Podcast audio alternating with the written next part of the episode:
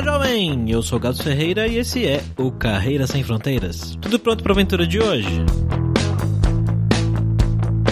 Quando a gente cresce, a gente acaba conhecendo bastante da cultura oriental, assistindo desenhos, às vezes lendo mangá, mas geralmente o que chega pra gente aqui são coisas do Japão e também coisas da China. Mas e a Mongólia? Não sei, Mongólia é o lugar que você pensa e logo já vem a imagem de, sei lá, monges, nômades. Essa coisa meio estereotipada, né? Que a gente acaba vendo só em uma coisa ou outra. Mas como será que é realmente viver na Mongólia? Bom, hoje a gente vai conversar com uma professora que vive na Mongólia já faz um tempo e inclusive é casada com um mongol. Então, vamos lá ver como é que é viver nesse lugar tão diferente, tão distante do Brasil, tanto em quilômetros quanto culturalmente.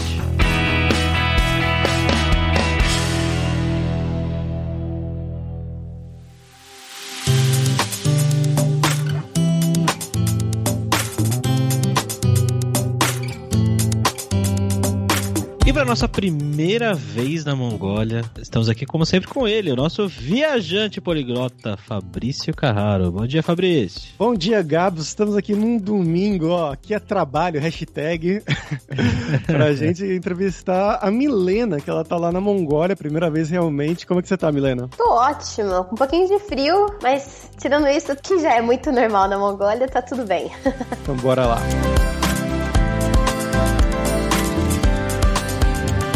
Bom, galera, como sempre, só o nosso jabazinho inicial aqui que o podcast Carreira Sem Fronteiras é oferecido pela Alura Língua, cursos online de idiomas, que eu, Fabrício Carraro, ajudei a desenvolver com métodos que eu utilizei e utilizo para aprender idiomas como francês, italiano, russo, polonês, grego, alemão e assim por diante. E lembre-se que o ouvinte do Carreira Sem Fronteiras tem 10% de desconto em todos os planos, para você estudar todos os níveis de inglês e espanhol com a gente pelo mesmo valor. Então vai lá em aluralingua.com.br barra promoção barra carreira e comece a estudar com a gente hoje mesmo.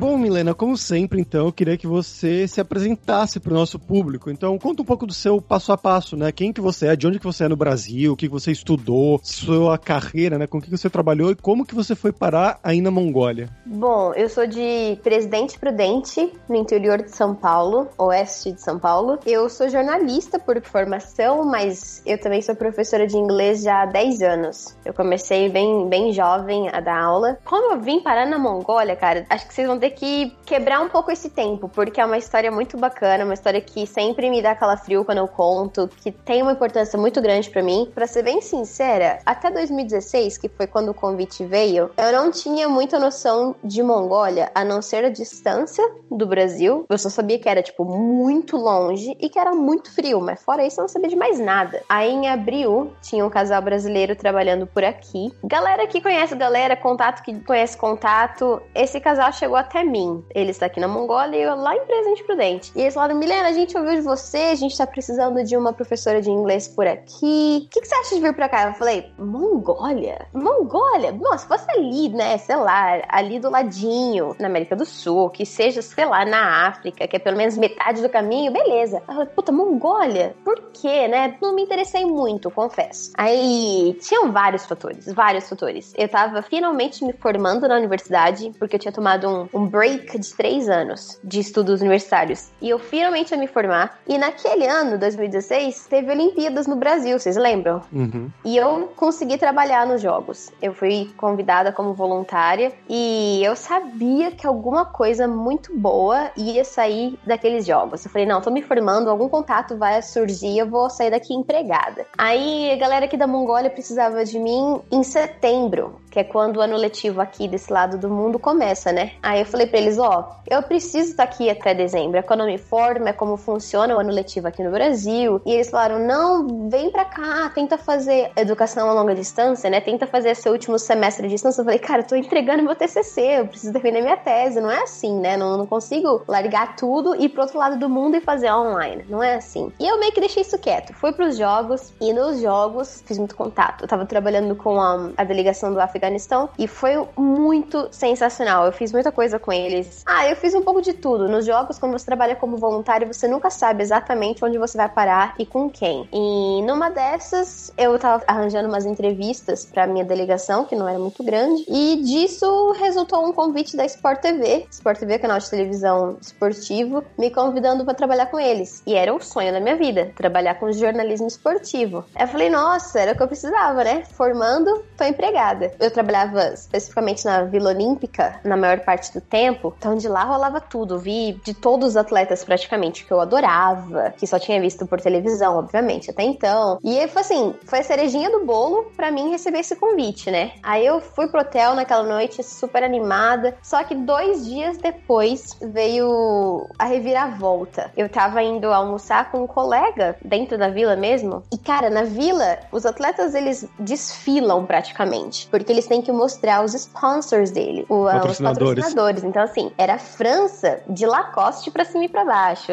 e Adidas, e Nike, e todas as outras marcas. Só que aí veio esse grupinho que me chamou a atenção. Tava assim, branco, não tinha nada de sponsor praticamente. Tinha uma bandeira que eu não consegui reconhecer de onde era. E eles tinham os olhos assim, puxados. Eu falei, beleza, são asiáticos, né? Tava para passar, mas alguma coisa falou assim, Milena, vira. No que eu virei, que eu passei por eles, eu li atrás na camisa deles, Mongólia. E cara, ali meu coração acelerou de um jeito. Foi como se fosse assim, a mensagem que eu precisava. Fala frio de novo. Eu cutuquei meu amigo e falei assim, cara, Mongólia, Mongólia. Eu falei assim, beleza, quem que se importa com Mongólia? Eu falei, não, não, você não tá entendendo. Mongólia. Aí eu expliquei pra ele, eu falei, tive esse chamado pra ir dar aula lá, mas também tive esse convite da Sport TV, não sei o que fazer. Só que assim, foi muito instantâneo aquele sentimento de você tem que ir, nem que seja para quebrar a cara e voltar para casa, mas você tem que ir para descobrir o que, que tá acontecendo do outro lado do mundo. E seis meses depois eu embarquei aqui pra Mongólia. Cheguei aqui em 2017, em janeiro. Já fazem mais de três anos e meio praticamente. E isso foi já para você começar a ser professora de inglês para mongóis ou qual que era a oportunidade de trabalho exata? A oportunidade era para ser professora para mongóis, mas educação infantil até o ensino médio.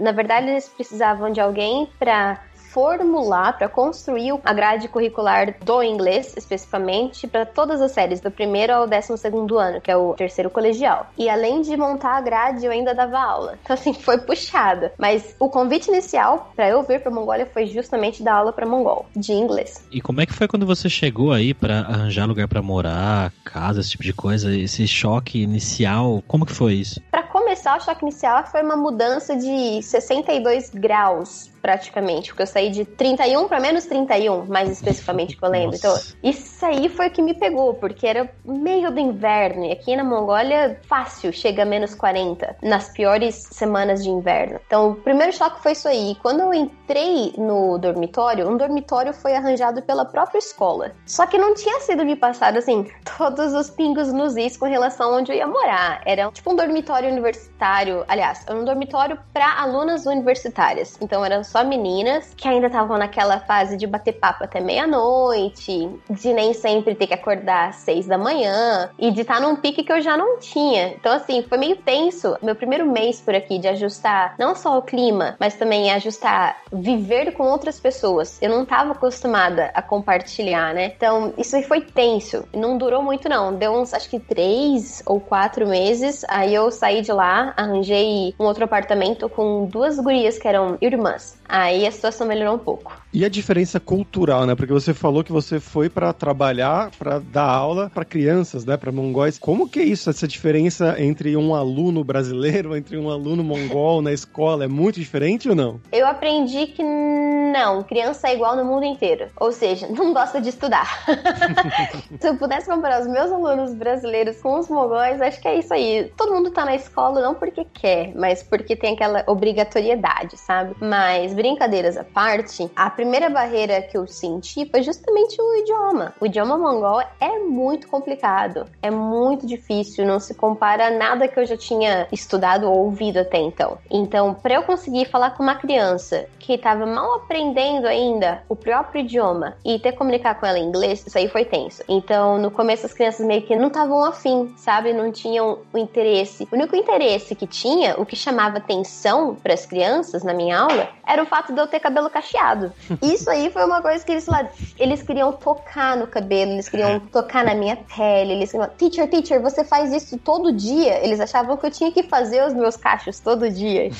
e não, isso é natural. Então, assim, coisa que meus alunos do Brasil nunca iam perguntar, né? Mas que numa cultura asiática que praticamente todo mundo tem cabelo preto e super liso, para eles foi um choquezinho ter uma teacher, uma professora que era completamente diferente deles. Para os maiores, um pouco mais velhos, acho que foi muito, muito mais fácil a interação e a adaptação, porque apesar de eu ter 25 na época, eu pareço muito jovem. Então eles meio que olhavam para uma outra adolescente que estava ensinando eles. Então isso era muito legal. Tinha um respeito bem legal no sentido de, pô, ela tem a nossa idade, mal sabiam eles que não, mas pô, ela tem minha idade e ela tá me ajudando. Ela veio do país dela para me ajudar. Então isso foi muito bacana. Os mais velhos, eles tinham muita fome para aprender. Eu não sei se porque estavam na época de aprender a usar Facebook e o inglês ajuda. Não sei se é na época de aprender a jogar videogame. A maioria é inglês. Então, assim, por qualquer que fosse o motivo que cada um tinha, eles tinham essa fome de aprender inglês. Os maiores. Os mais novos foi uma, uma história um pouco diferente. Mas no fim, eu fiquei com eles dois anos e meio. Quando eu saí, eu senti que, pô, graças a Deus eu tinha feito a diferença, que não foi uma perda de tempo, que não foi uma decisão errada. Porque meu maior medo era sair do Brasil, longe da minha família, sozinha,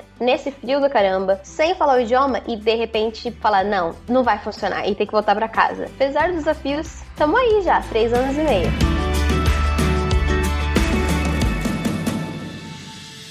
Eu tô curioso com uma coisa que é como que você faz essas aulas com crianças, com adolescentes completamente em inglês? Eu imagino porque você falou que você uhum. não falava o idioma mongol. Porque Nada. eu imagino as nossas aulas no colégio, na escola, que eu, que você, que o Gabs teve, que é a gente crescer na professora falando em português, explicando o verbo to be, Sim. sei lá o que, tudo em português, mostrando as conjugações, seja lá o que for, as coisas gramaticais. Mas Sim. eu já conversei com o, o Guilherme, que é um dos fundadores aí do grupo Kaelon Alura, Guilherme Silveira, ah. que ele falou que ele estudou coreano e um período que ele fez foi lá na Coreia, fazendo uma aula intensiva que era tudo do zero, para quem estava começando a estudar o idioma, já tudo desde o zero em coreano. Então, você olhava o professor, você não sabia, não fazia a menor ideia do que ele tá falando, que eu imagino Sim. que seja o caso dos seus alunos, talvez. Né?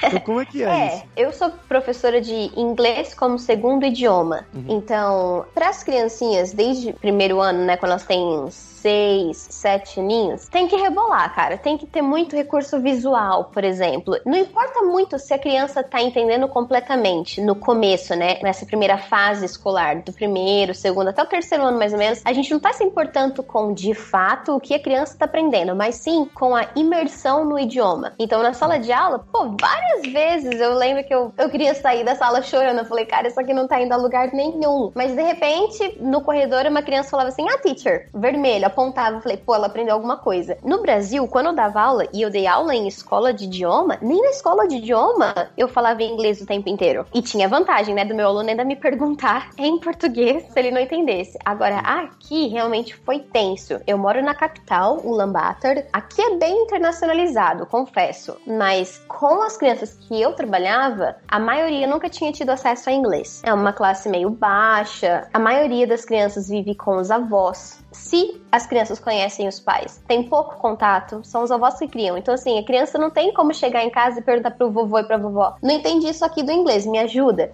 Então, para mim, cara, foi muito, muito desafiador. Eu precisei entender exatamente isso que eu te falei. Eu não precisava me preocupar com a criança reter 100% do que eu tava ensinando. Nenhuma criança iria. Era primeiro para conseguir imergir eles no inglês. Se entendesse ou não entendesse, fazer o quê? O que importa é que lá na frente ele vai conseguir colocar colocar todas as peças do puzzle juntas e vai falar: "Ah, agora faz sentido para mim". Acho que o maior desafio para as crianças foi que o alfabeto mongol é o cirílico, que é como o alfabeto russo. E chega um alfabeto completamente diferente na tela, que eu usava muita projeção na tela ou que fosse no livro, para eles acho que isso foi muito chocante. Mas com exceção do alfabeto ser totalmente diferente, eu acho que as crianças também, no final das contas, elas entenderam. A professora não cobra muito, eu tenho interesse, mas eu tenho as minhas limitações. Então, demorou um pouco para eu conseguir entender isso, para as crianças também entenderem. Mas funcionou direitinho. E era muito gostoso ver aqueles pequenininhos, assim, um metro de altura, os olhinhos puxados, coisa mais linda que eu já tinha visto na vida, repetindo uma ou outra palavra em inglês. Para mim já era uma vitória enorme. Você falou que os avós criam eles? Não... Sim,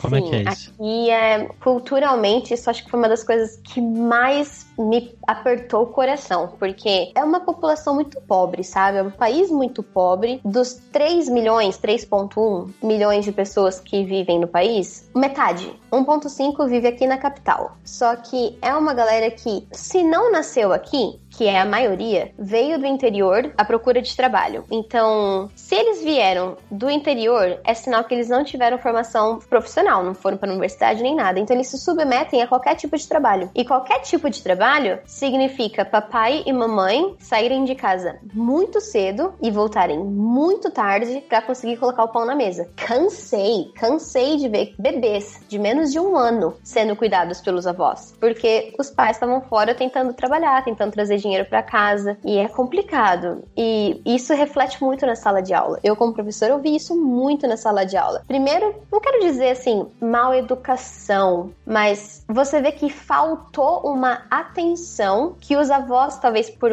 uma idade muito avançada, não conseguem mais dar, não tem mais o pique para conseguir educar uma criança e isso refletia na educação. A gente teve vários alunos problemáticos, não só pedagogicamente, mas também assim socialmente, que eu acabei tendo que me desprender um pouco do lado materno que eu nem tenho ainda, porque eles precisavam. Isso acho que foi uma das coisas que mais me pegou aqui. Quando eu aprendi a situação familiar da maioria dos meus alunos, maioria esmagadora, assim, eu diria 90% é a situação dos meus alunos. Quando eu aprendi como funcionava, eu aprendi que a minha sala de aula ela não estava funcionando apenas como um ambiente escolar, estava funcionando como uma família. E ali as crianças eles são muito apegados um ao outro. Eles se veem, acho que talvez como irmãos, porque é a família que eles têm fora de casa. Já que não tem papai e mamãe, eles têm o professor, tem a professora. Então isso foi bem chocante também. E como que é a sua relação com os seus pares aí, com os outros professores, com os seus chefes? Quem são os seus chefes, aliás?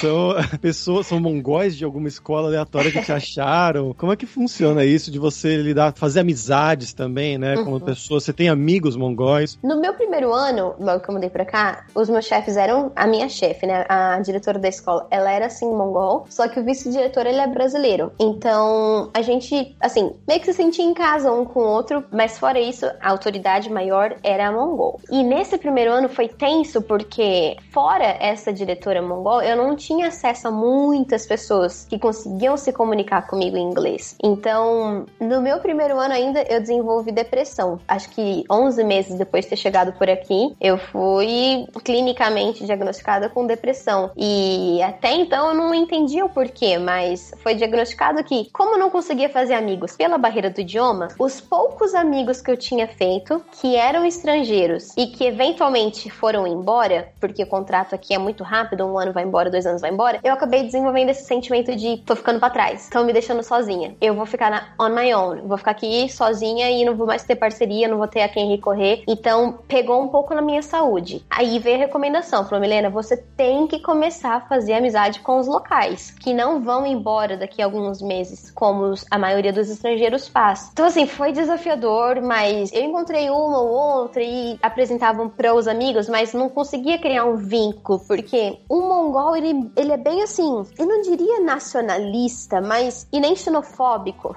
mas tá meio no meio aí, de que ainda vem os estrangeiros como vieram aqui para tomar o nosso lugar. Então, eu não sei se isso talvez tenha sido um fator, tornou esse desenvolvimento de amizade social um pouco mais difícil. Começou a melhorar um pouco quando eu conheci quem hoje é o meu marido.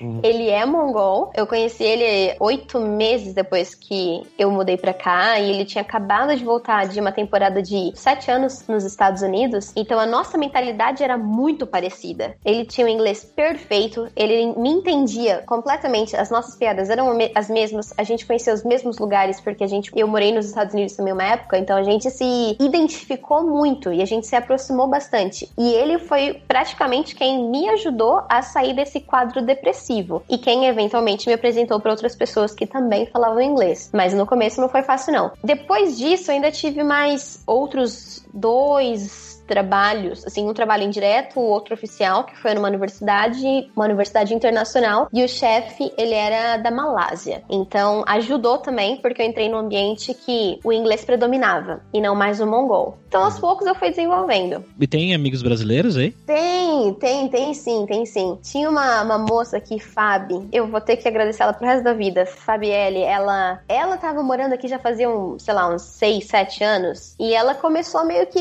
entrar em contato contato com os poucos brasileiros que tinham aqui. E quando a gente foi ver o número, a gente era em quase 40. Tinham várias famílias aqui. Para todo mundo foi um choque. Pô, 40 brasileiros do outro lado do mundo. Nossa. O que vocês estão fazendo aqui? É, foi bem legal. Só que, de novo, a maioria foi embora. Acho que agora a gente tá em 5 por aqui. E o resto ficou preso por causa da quarentena e não consegue voltar para cá. Então, nossa comunidade tá bem reduzida aqui.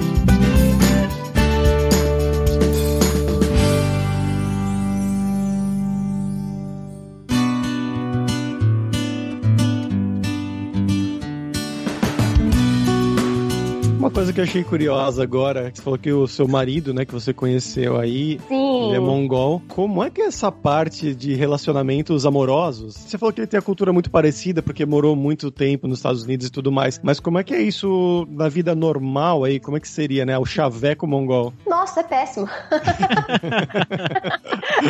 Primeiro que um mongol, homem, ser visto com uma mulher estrangeira é motivo, assim, de glórias, de troféu, sabe? Eles são vistos como, tipo, nossa, é o cara. Mas, por outro lado, para uma mulher mongol ser vista com um homem estrangeiro, cara, isso é mortal. Gera muita briga, famílias não aceitam, pô, sai pancadaria em bares, clubs quando os próprios homens mongóis veem um estrangeiro lidando com uma mulher deles. Não entendo por quê. Dois pesos, duas medidas? Não sei. Mas eu lembro que, nossa, no começo era muito engraçada. Os homens, eles queriam tentar se aproximar e tentar chavecar e tal, mas com aquele inglês quebrado, metade mongol, metade inglês na mesma sentença, não saía.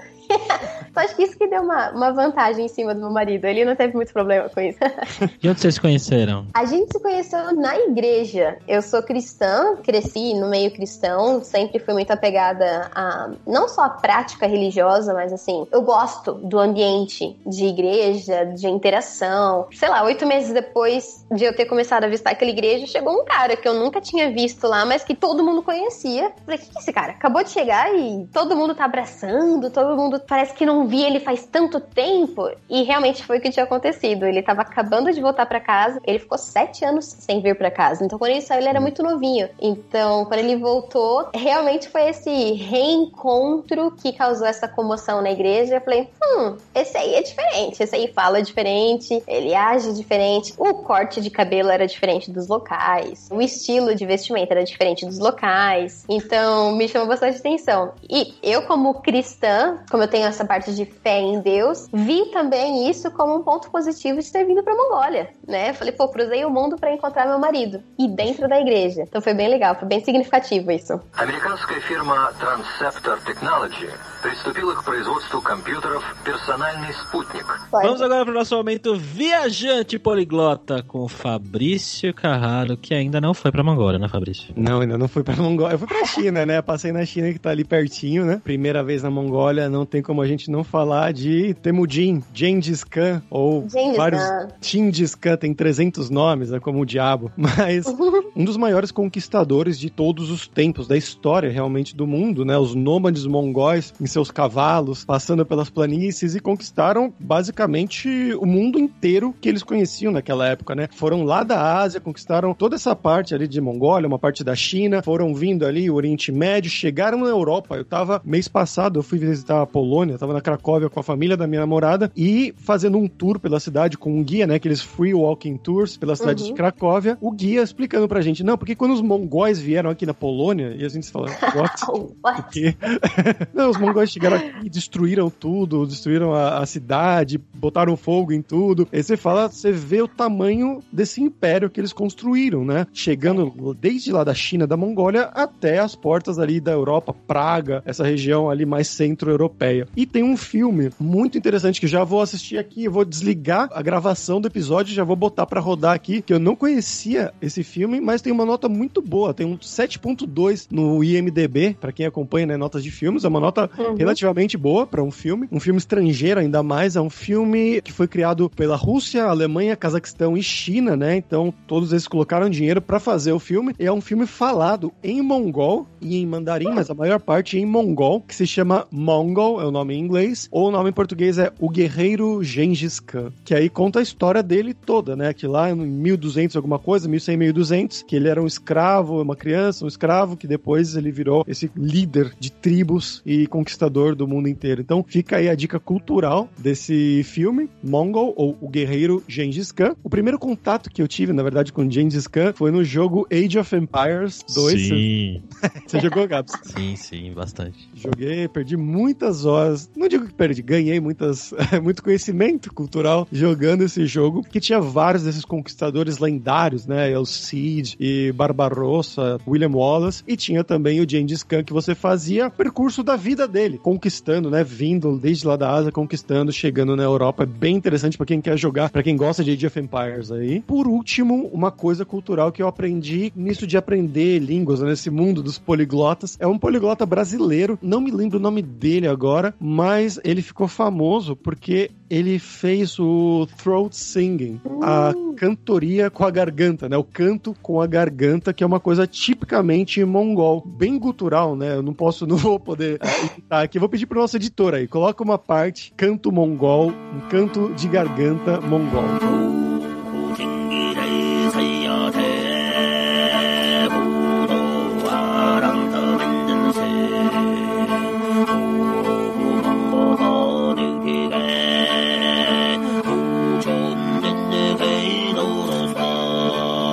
É isso daí, basicamente. Eu fiquei muito surpreso, não sabia da existência disso, na verdade, e aparentemente é uma das coisas mais comuns, né, mais tradicionais da cultura mongol, realmente. E agora eu vou pedir pra Milena contar um pouco pra gente do que, que você viu aí. O que, que é que o mongol faz? Qual que é o passeio do mongol? E a parte cultural também, né, que você viu morando aí. Bom, você estava comentando agora do Gengis Khan. Aqui, a pronúncia local seria Chinggis Khan. Chinggis Khan. Primeiro que o aeroporto até então só tinha um aeroporto internacional e o nome dele é Chinggis Khan. Claro. Então já, já abre as portas do país justamente com o cara que conquistou o mundo inteiro. E eles têm um apego muito grande pelo Gengis Khan não muito longe aqui da, da capital, tem uma estátua de 30 metros, se não me engano, de altura, do Genghis Khan em cima de um cavalo. Ela é toda feita em aço. Ela tem o título de maior estátua de um homem sobre cavalo do okay. mundo.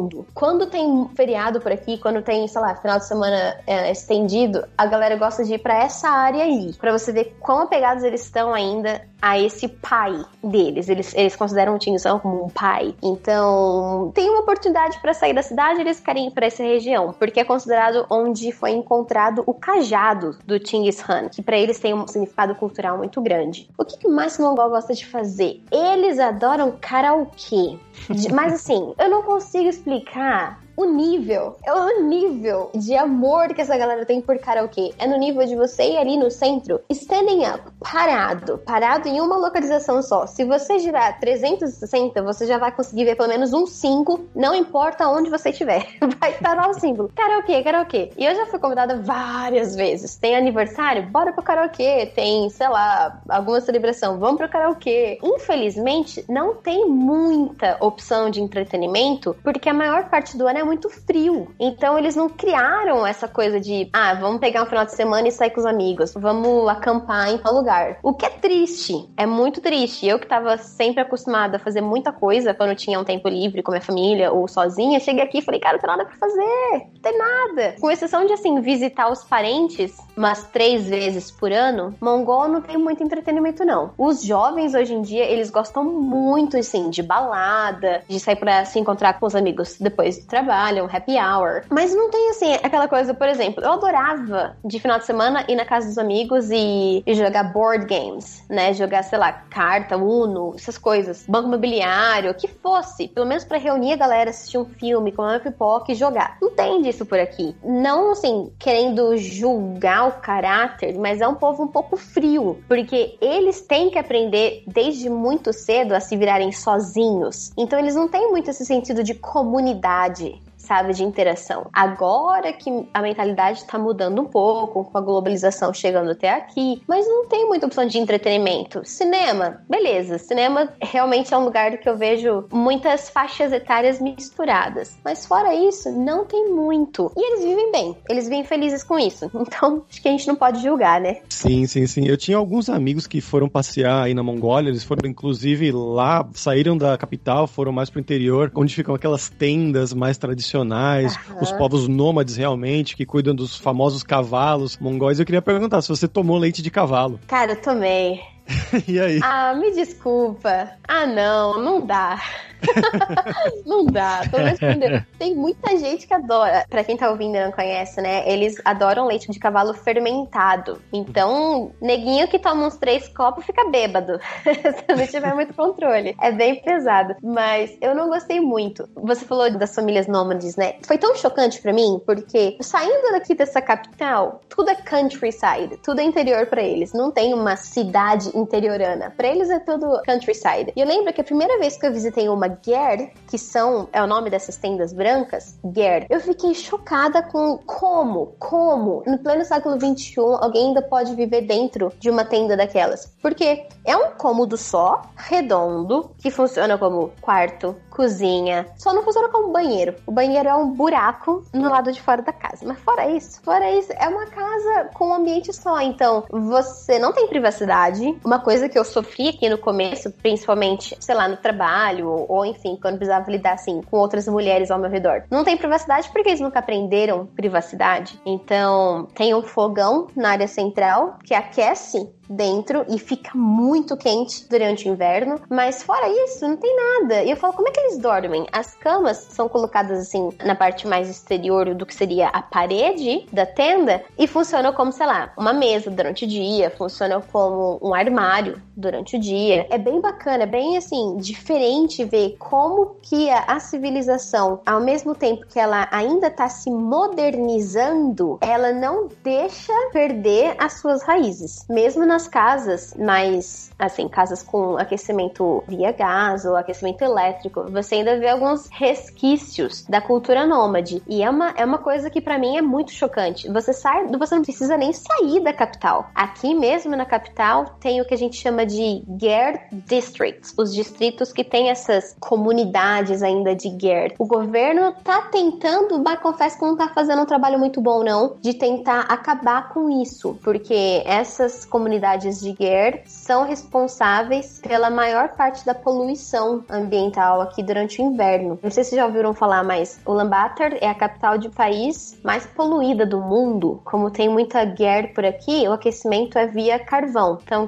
queima carvão, sobe aquela fumaceira preta e é muito tenso. Eu lembro que meu primeiro ano eu não conseguia ver, sem brincadeira, sem brincadeira, eu não conseguia ver assim 50 metros à minha frente. De tão pesada que era a smog, né? O ar fica pesado e preto. Era muito tenso para respirar, era muito complicado. Naquele primeiro inverno, tive notícia de que 100 crianças tinham falecido em um mês por causa de problemas respiratórios causados pela poluição. Então, assim, pra gente ver isso, pô, é legal, é diferente, é, a gente não tá acostumado com isso, é muito forte para quem é mongol ainda ter que viver sob essas circunstâncias. O governo tem tentado acabar com isso, oferecendo vendendo, inclusive, apartamentos a um preço muito, muito barato para as famílias saírem dessa condição para poder viver dentro de quatro paredes, né, com aquecimento elétrico e tal. E muitas famílias falam: não, essa aqui é minha casa, essa aqui é minha vida, isso aqui é o que eu conheço como vida e eu não quero abrir mão disso. É bem interessante como esse cenário das tendas branquinhas e dos prédios. Aqui não tem arranha-céu, mas tem prédios muito altos e bonitos, como esses dois mundos se misturam aqui na capital. Fora dela,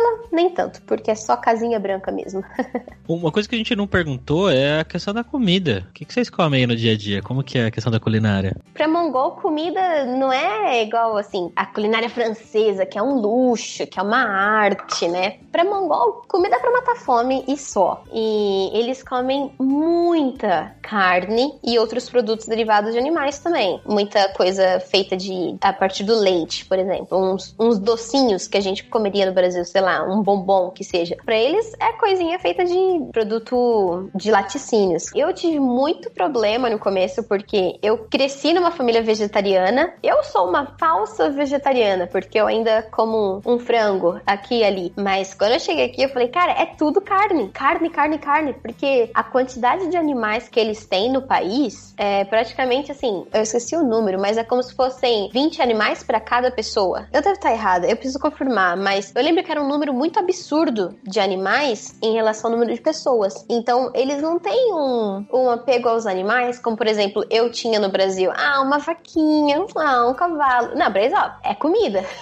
é comida, a gente vai aproveitar tudo que pode. Então, para mim, foi bem intenso, assim, me acostumar com a, com a culinária no começo, mas, de novo, como é que é uma capital, né, de país que tem se modernizado, tem aparecido restaurantes, assim, com comidas mais internacionais, inclusive encontrei restaurantes de comida vegana. Não sou vegana, mas se não fosse isso, acho que eu teria passado bastante fome no meu primeiro ano por aqui. Para quem gosta de carne, é o melhor lugar para estar, mas para quem tem algumas limitações com relação à dieta, não é dos melhores não. Qual que é o arroz e feijão ou, sei lá, feijoada deles? Ó, eles têm quatro, que eu consigo lembrar assim de cabeça. Quatro pratos que são tradicionais. A feijoada deles, o arroz e feijão, seria o que chama de tsuvan. Você pega noodles, pensa num noodle chinês ou num noodle coreano, que é feito de uma massa crua longa, ok? Uma massa crua longa. E disso você faz como se fosse um espaguete, mas ele é seco, é uma massa seca e tem muitos vegetais e carne geralmente bovina. É um prato que todo homem mongol gosta muito, porque ele é pesado. A farinha que eles adoram comer é muito pesada. Então, sustinha, por exemplo, na época de Genghis Khan, conseguia suster os, não quero falar bárbaros, mas a galera que ia para as guerras por muito tempo, porque era um prato pesado. E até hoje ainda é o prato mais típico local. Chama tsuvan, como se fosse um, um macarrão, mas o noodle dele é um pouco mais grosso e pesado, feito da farinha farinha também. É um o segundo, seria, não é miojo, cara, porque miojo, assim, ele é meio, ele ainda tem uma textura meio molhadinha. Esse tsuva, ele é bem seco, é como se fosse um spaghetti bem seco, um talharine, talharine mongol, talvez, não sei. No Brasil, a gente tem coxinha, acho que todos os estados conhecem coxinha, e eu era muito fã. A coxinha deles aqui é como se fosse um pastel nosso, ele é bem mais grosso, ele é assim, num formato meio arredondado e muito encharcado de óleo. Chama roshor. É um prato que eles gostam como se fosse uma snack mesmo. Um lanche de final da tarde. Ele é um dumpling. Ele é um dumpling frito. E tem um dumpling feito no vapor, cozido no vapor, que chama bo, que tá ali pau a pau com o roshor também. Esse roshor, o prato típico do Nadam. Vocês já ouviram falar do Nadam? Conhecem? Sabem o que é o Nadam? Não. O Nadam é como se fosse os mini jogos olímpicos da Mongólia. Todo julho 10, por três dias, no país inteiro, há uma competição, como eu falei, nacional, dos três esportes masculinos, como eles chamam por aqui. O primeiro deles é o wrestling, né? É o wrestling que se diferencia de todos os wrestlings do mundo, é bem específico mongol. Wrestling, archery, arco e flecha, e por último, corrida a cavalo. E nesse Claro. feriadão aí, obviamente, né?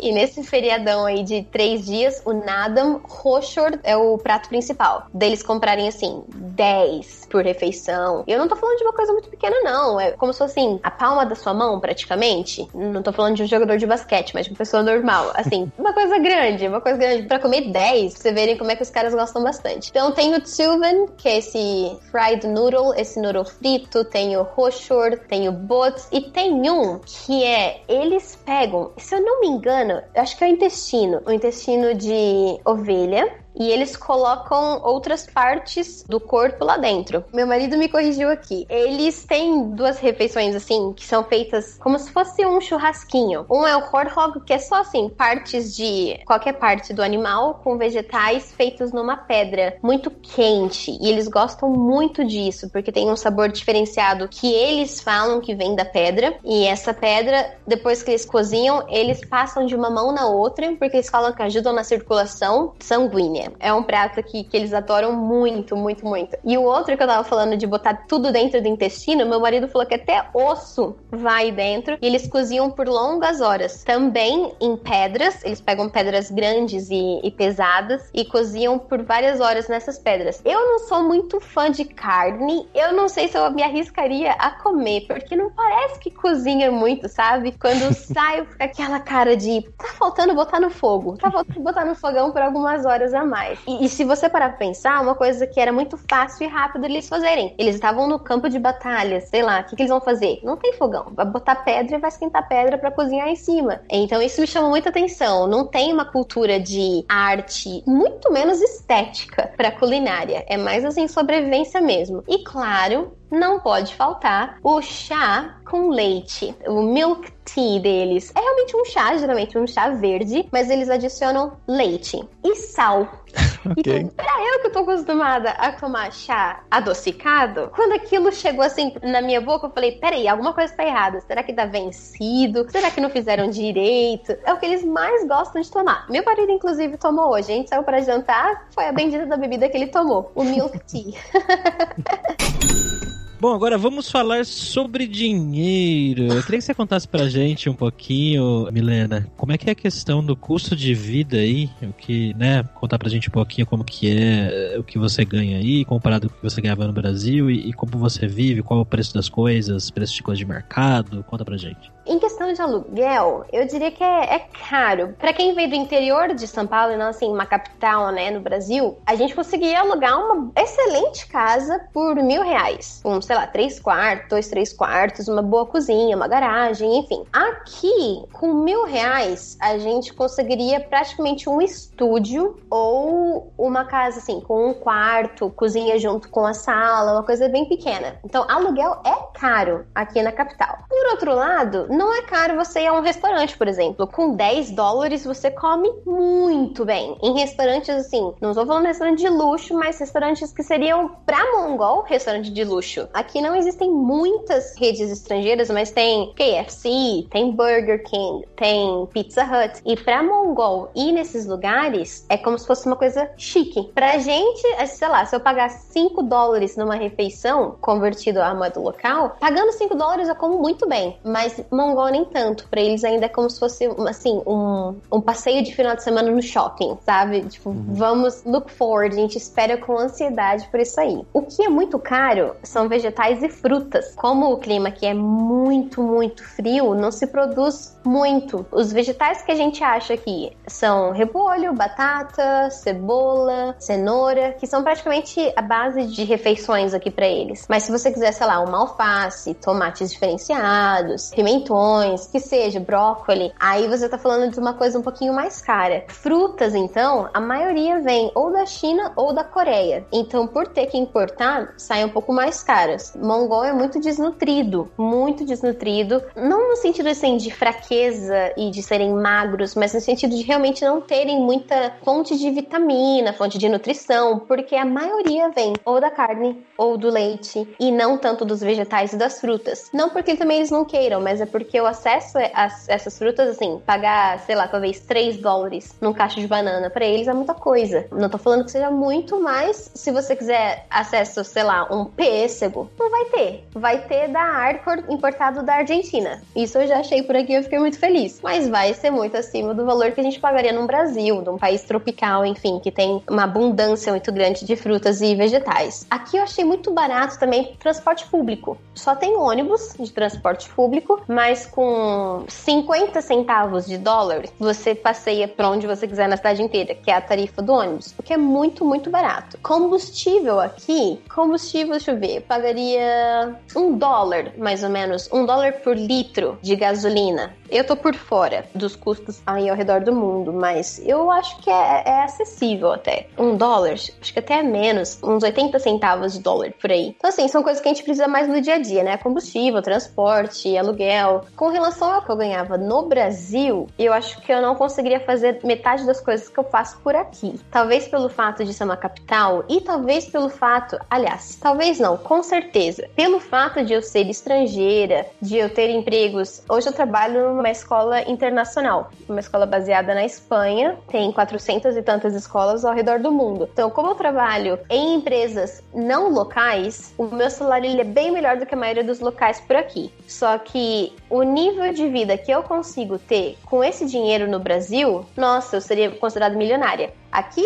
eu vivo tranquila, mas eu não tenho luxo nenhum. Se eu quiser viajar pro Brasil para ver minha família, eu tenho que economizar e viver, assim, bem simples mesmo. O que jamais vai ser a realidade de um mongol. Mongol faz cerca de. Acho que o salário mínimo é 200 dólares por mês, mais ou menos. E um aluguel geralmente é na base de 300. É tenso. Eu confesso que eu tô feliz por aqui porque eu consigo coisas que no Brasil eu não conseguiria. Eu sinto muita falta e acho que a galera do Brasil não dá muita importância a isso. Aquela coisa de 10 vezes sem juros no cartão. Sabe? Pô, não tem isso em lugar nenhum no mundo, não existe. Também sei sinto falta. É uma coisa que a gente não dá muita importância, mas que, cara, sei lá, pra eu comprar uma televisão, tem que salvar ali um dinheiro por uns dois meses pra ver se vai conseguir ainda. E Mongol vive muito simples por causa disso, porque, primeiro, a gente não tem essa facilidade de pagamento, e segundo, porque o salário deles é muito, muito baixo. Eles se viram e estão vivendo felizes. Estão vivendo felizes por aí. Okay, Houston, we've had a problem here. Uh, Houston, we've had a problem. Bom, Milena, pra gente fechar, agora é hora do perrengue, que é quando a gente pede pros nossos convidados contarem histórias engraçadas, gafes, micos, coisas que tenham acontecido com você nesse tempo todo que você já tá aí na Mongólia. Ah, meu. Apesar de jornalista, eu sou meio que péssima em histórias pessoais. Mas eu lembro desse um episódio. Aconteceu no ônibus, acho que no meu primeiro mês por aqui. Tinham me avisado que, apesar da Mongólia não, não ter praticamente nada de crime, você não ouve nada de crime. Uma coisa que eles têm é o pickpocketing, de enfiar assim a mão no bolso do outro e tentar pegar o celular, pegar dinheiro. Que coisa pequena, que pra eles é muito. E eu lembro que no ônibus eu tava ali preocupada com as pessoas ao meu redor, um, ônibus um pouco cheio, e uma pessoa sem querer pisou no meu pé. Só que eu só me toquei disso depois. Ela meio que veio à minha direção e eu falei: Meu Deus do céu, é agora, eu vou perder minha bolsa, eu sou target, eu sou alvo, porque eu literalmente não tenho nada parecido com a fisionomia do mongol. É agora, eu vou perder minhas coisas. E eu já tava pronta pra dar um grito ali dentro do ônibus, e a pessoa estendeu o braço. Eu falei: Ué, meio que pra cumprimentar, me cumprimentar, sabe? Eu falei: Ué, qual é dessa pessoa? Eu sei que eu virei, dei as costas pra pessoa, agarrei a minha bolsa ainda mais forte e por ali eu fiquei até eu, descer, um ponto depois. Aí eu falei, cara, aquilo ficou na minha cabeça, o que tá acontecendo, o que tá acontecendo? Aí eu cheguei na escola e contei o episódio pra minha parceira, a outra professora de inglês. Aí ela falou assim, Milena, sem querer ele pisou no seu pé? Eu falei, ah, pisou, deu um chacoalhão no bolso, no, no ônibus, ele pisou no meu pé. E ela começou a rir. Aí eu falei, o que, que tem de engraçado nisso? Aí ela falou, ele tava querendo te pedir desculpa. Então, aqui na Mongólia, se você sem querer pisa no pé de uma outra pessoa, tem esse handshake, tem esse cumprimento assim com a mão, que é como se fosse um pedido de desculpa. Mesmo que você seja um desconhecido no meio da rua, é uma coisa automática pra eles. Aí eu falei, pô, cara, dei as costas pro cara lá, ele deve estar achando que essa estrangeira aqui é uma. Mal educada. É, exatamente, pra falar o mínimo. ah, eu aprendi na raça que as pessoas não são assim tão ruins quanto geralmente a gente tem a tendência, né, a pensar delas. O cara não tinha malícia nenhuma, ele estava querendo vir pedir desculpa.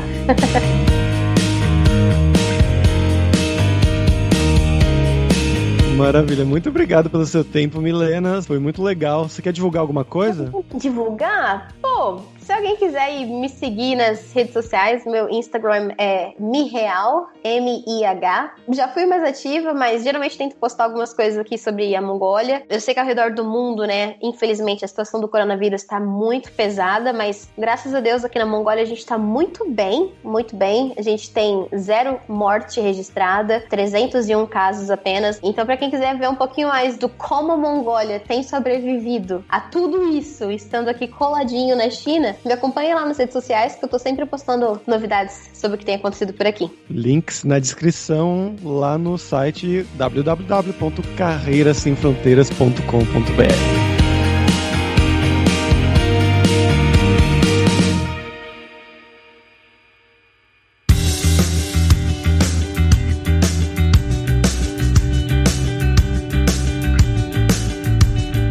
pessoal, por hoje é isso. E hoje o obrigado vai ser em mongol. Então, Bayer lá pela sua audiência. E se você gosta do Carreira Sem Fronteiras, recomende para cinco amigos, para nossa comunidade crescer sempre cada vez mais. E entre no nosso grupo do Facebook, o Carreira Sem Fronteiras, para você ter mais dicas sobre empregos, mercado de trabalho no exterior, tecnologia e também sobre a língua inglesa, quem sabe até o mongol. E não deixe de conhecer a Lura Língua para você reforçar o seu inglês e o seu espanhol e dar aquela força, tanto no seu currículo quanto na sua vida profissional, que foi uma coisa que acabou levando a Milena até a Mongólia, né, para ser professora de inglês por lá. E só lembrando que o 20 do Carreira Sem Fronteiras tem 10% de desconto em todos os planos. Então vai lá em aluralingua.com.br barra promoção, barra carreira e começa a estudar com a gente hoje mesmo. Além também, é claro, da alura.com.br que tem mais de 1.100 cursos de tecnologia nas áreas de programação, marketing, design, business, soft skills, cursos de como você criar o seu currículo em inglês ou em espanhol, seu LinkedIn também para mandar pro exterior. Então com certeza vai ter o curso para você. Então pessoal, até a próxima quarta-feira com uma nova aventura em um novo país. Tchau, tchau.